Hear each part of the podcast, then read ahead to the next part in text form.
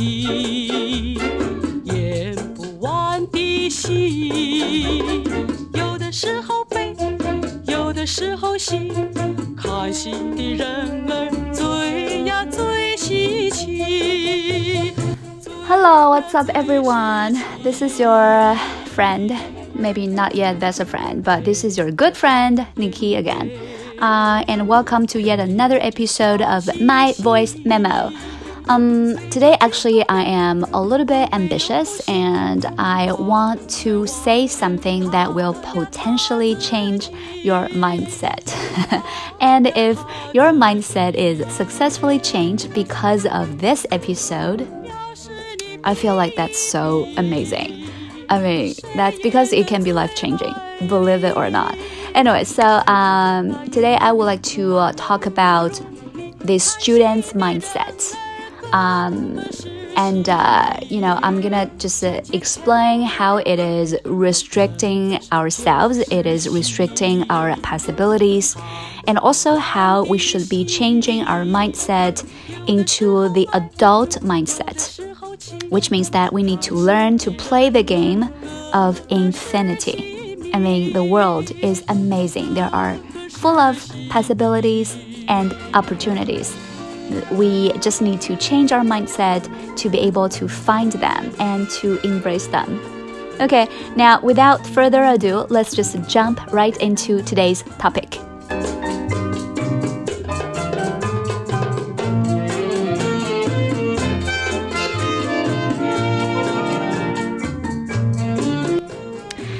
Okay, so first of all, I would like to uh, invite you guys to think about the years as students. I mean, those days were kind of easy, you know, in a sense, because you didn't really have to take a lot of responsibilities. But on the other hand, it was kind of boring as well, because basically all the students were forced to play a game of finitude, which means everything was limited. I mean, our time was limited. We had only three years' time, for example, in high school, and then we need to take the cruel examination that is called college entrance examination or Gaokao in Chinese. Um, so yeah, the time was very limited, and we had to work hard so that we could be better prepared for the boring examination. And also, you know, another situation is that you know um, the subjects were I mean, the forms of judging us were also very limited. Basically, we needed to take an examination and that's it. But I don't really think that you can conclude a person according to just the exam score, right? But you know, this is how the game was played, and we were not the policymakers, and we could not make any changes to it. So here it was, you know, 15 years of our time as students, and we were playing these boring games that I call games of finitude, where the time was limited and also the form of examining us were limited as well. And I feel like the most terrible thing is that it somehow shaped our mind as well. I mean, after we graduate from university, we carried this kind of mindset into adulthood. I mean, we basically think that there was no exam scores to compare. And then we started to compare what? You know, who has got the bigger houses and who has got more money and whose wife is more beautiful. Oh my god, it's just so boring, okay? And also, we got ourselves into this uh, very finite thought. I mean, you know, we all know that back when we were students, we were basically just given three years' time or something, right? And right now, in our adulthood, we also think that our time is limited. I mean, if I haven't uh, become like a millionaire when I am 30, then my life is doomed. We have this kind of ridiculous idea. I mean, life is so long. You probably will live well into your 90s.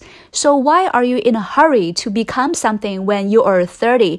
And why beat yourself up if you have not achieved something when you're 35? I mean, life is still so long, right? You still have like 60 years to go. So why in a hurry? So, what I want to explain here is that sometimes without ourselves knowing about it and realizing it, the student's mindset have basically created a lot of anxiety and trouble for us. And we're setting limits for ourselves. We think that we only have 10 years of golden age to make a difference. And we think that we only have some very superficial things to compare other people, to compare with other people, right? Like houses or whatever boring things. But in fact, the right mindset, at least in my opinion, the right mindset is that you know, the life in our adulthood is so fucking interesting. I mean, it is full of opportunities and full of possibilities. It is basically a game of infinity. Well, this is not, I'm not referring to the car brand.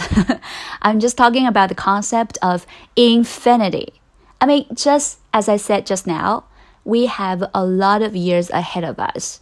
I mean, probably right now you're like 27, 28, and you think, oh my God, I'm old. But actually, you are not. You still have like 60 good years to go, all right? So you can achieve things even if you are taking a little bit longer period of time. Um, so right now, you better just um, start to think about what you really want to devote your life into. What is that career you want to devote your life into?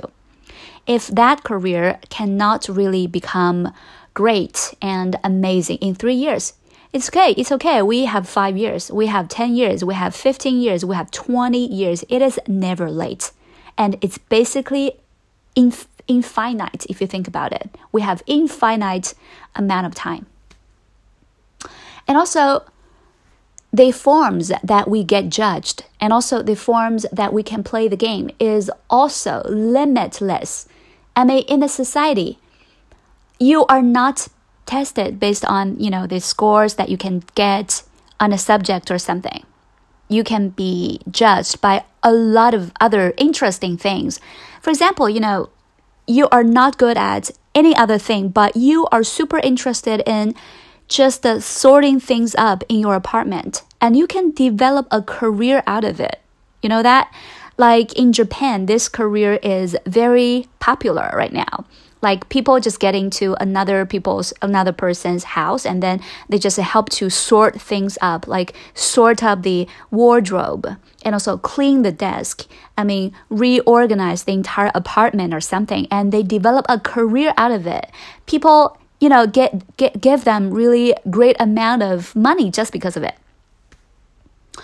Or you probably are not interested in this home organization or something, and you're super interested in playing computer games, then fine, you can develop a career out of computer games. You can teach other people to play computer games online. Okay, or you are super good at writing. Okay, so right now, you know, if you can just put your writing online and if you're really writing good articles, then people will find you and then you're going to be like really popular in this writing circle and then you can get jobs out of it. Or maybe you have great fashion taste but of course you have not earned a fashion degree or something. And then you can start to put the clothing together and match them into a great style and then put them online. And, you know, in a long period of time, you will still attract a number of people who find your matching and your style amazing. And then you can also develop something great out of it. I mean, the forms are basically infinite. They are infinite, babies. And also take myself for example. I don't I don't really know what I'm gonna do with this channel. And right now I have already more than like 500 people listening to me babbling about things. You know, sometimes I think this is crazy, but oh my god, I've got people listening to me. I don't know, maybe, you know, in the future I probably will organize some activities and invite you guys to, you know, talk in English or whatever. I don't know. But just you know, it's it's a possibility, right? Um, I think that I have already given enough examples, and I don't know whether I have explained this concept well, but I'm gonna repeat what my point is. So, my point is actually, you know, back when we were still a student, we were kind of like restricted in a lot of ways. And that sorts of restriction is actually not so good in shaping our mindset. Sometimes we carry this kind of, uh, you know, student's mindset into our adulthood. And then we limit uh, our own development.